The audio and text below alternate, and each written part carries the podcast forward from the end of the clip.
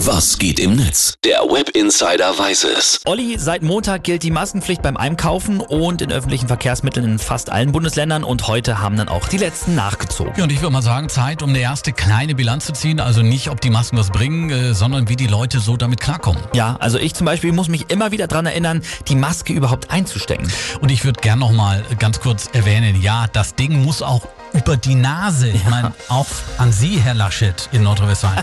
Sonst bringt's gar nichts. Ja, schauen wir mal, was die User zu sagen haben. Sternchen schreibt bei Twitter, die Maskenpflicht verunsichert uns hier auf dem Dorf sehr. Denn wir haben zwar Masken, wissen aber nicht, wo wir dieses ÖPNV herbekommen sollen. ÖPNV, der öffentliche Personennahverkehr, stimmt, äh, ist wirklich in vielen Dörfern Fremdwort. ne? Ja, kann ich ein Liedchen von singen.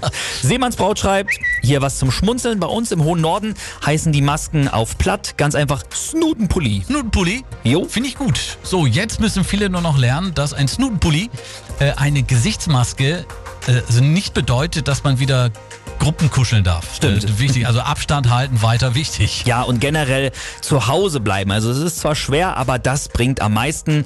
Und sonst passiert uns noch sowas wie dem User Johann Boresch. Der schreibt nämlich, ich bin gerade mit meinem Jüngsten vom Einkaufen gekommen, hab ihm die Maske abgenommen, war der falsche.